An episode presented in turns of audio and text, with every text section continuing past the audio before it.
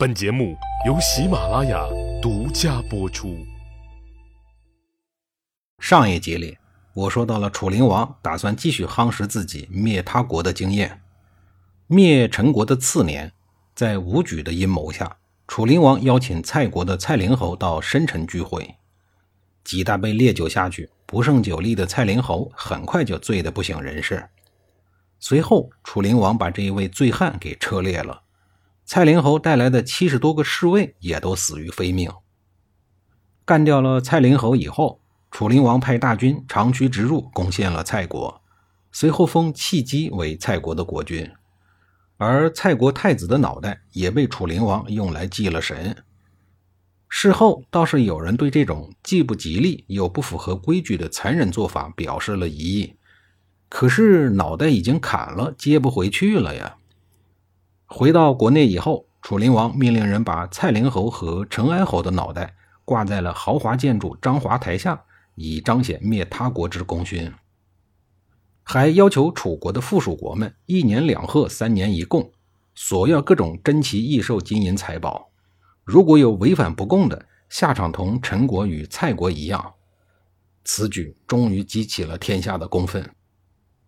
灭蔡国之后，楚灵王在陈蔡等地修建高大的城池，并得意地对臣子们说：“中原国家之所以不服从我们楚国而追随晋国，无非是因为晋国距离他们更近。现在我在中原的这几个地方修筑大城池，形成了一个基地，让我的弟弟机器统帅。这块基地可以部署几千辆兵车的大军，已经足以和晋国抗衡了。”再加上楚国本土为后盾，诸侯们应该听话了吧？申无宇站出来说：“大王，您是真天真呀！契机身为您的弟弟，位高权重，您把他放在边境带领重兵，这不是自己给自己找不痛快吗？”楚灵王说：“可是我修的这几个城池好高大呀！”申无宇说：“您的城修得越高大，他造反不就越顺利吗？最近这两百年来。”诸侯国修建了大城，结果被宗室权贵用来作为革命根据地的例子比比皆是。您不知道吗？可惜的是，楚灵王对很能干的契机十分信任，对申无宇的话不以为然。折腾完陈国和蔡国两国的事情以后，楚灵王又强行把许、胡等六个小国的国民赶到了深山老林里，让他们在那儿艰苦创业。这一恶行使得众多的百姓流离，妻离子散。这个时候，楚灵王自认为天下已经唾手可得。至于周天子的九鼎、晋国的水晶莲、鲁国的雌雄剑、齐国的夜明珠、魏国的镇风石，他认为这些东西迟早都是他的。畅想完以后，就开始在章华宫里日日夜夜的寻欢作乐。室内活动玩腻了以后，就大排銮驾外出狩猎，搞一搞户外的活动。这时候，一双眼睛始终盯着他的一举一动。这个人就是公子契机，如今的蔡国国君。在接到了楚灵王跑到了黔西日夜寻欢作乐、游而不返的情报以后，镇守陈蔡等地的契机于公元前五二九年四月正式的起兵造反。他先是秘密约定了城内的子干、子熙作为内应，事成之后，让三哥子干当老大，而四哥子熙也得到了加官封爵的承诺。重大的诱惑之下，当年没有跪到玉璧上的老三、老四欣然配合了契机的行动。大厂国都的东门让契机率军进了城。楚灵王这些年的胡作非为，早已经搞得怨声载道、众叛亲离，在里应外合下。叛军闪电般的打进了京城，在杀掉了楚灵王的长子陆、次子狄以后，契机领着文武百官，立刻把三哥子干推上了宝座，视为楚出王。随后隶属楚灵王的荒淫贪包罪行，然后命令窦成然领兵去攻打正在黔西巡逻的楚灵王。窦成然围困住黔西以后，先对楚灵王的侍卫们搞了一个心理战。说先归顺的有功，后来的斩首，不回来的诛九族。侍卫们本来对楚灵王就非常的不满，一下子就作鸟兽散了。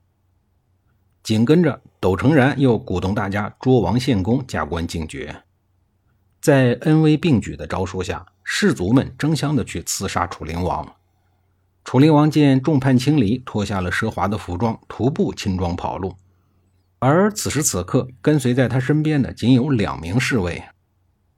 楚灵王听说自己的儿子已经死的消息以后，哭天喊地，悲痛欲绝。他对随从说：“我不是为了自己伤心，我是为儿子伤心。我的儿子多好呀，他们怎么会遭这种报应啊？”这时候，一个侍卫说：“您杀别人的儿子太多了，能得不到这种报应吗？”楚灵王被他呛了一句以后，当即止住了眼泪。随后，仅有的两名侍卫也离他而去了。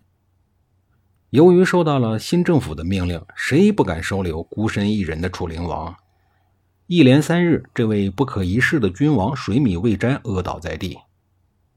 这时候，他看见了过去守门的小吏捐人仇在晃悠，于是几乎救命。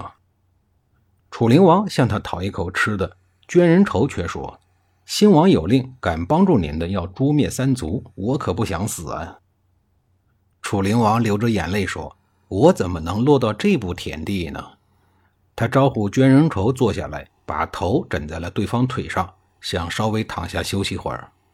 谁知道等他睡着了以后，捐人仇偷偷找了一块土坷了，让楚灵王枕着，自个儿呢赶紧溜之大吉了。楚灵王一觉醒来，又只有自己孤零零的一个人在深山中，不禁凄惨的放声大哭。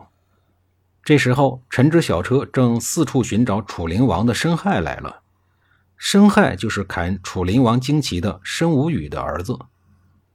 楚灵王有气无力地问：“你来做什么？”是要继续你爹的事业骂我吗？如果想骂，就尽管骂吧。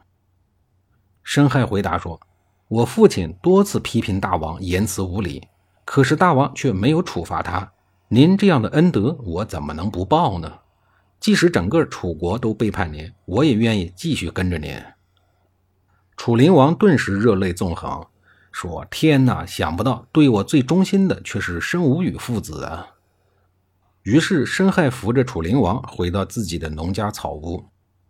破草屋低矮简陋，只能低着头才能进去。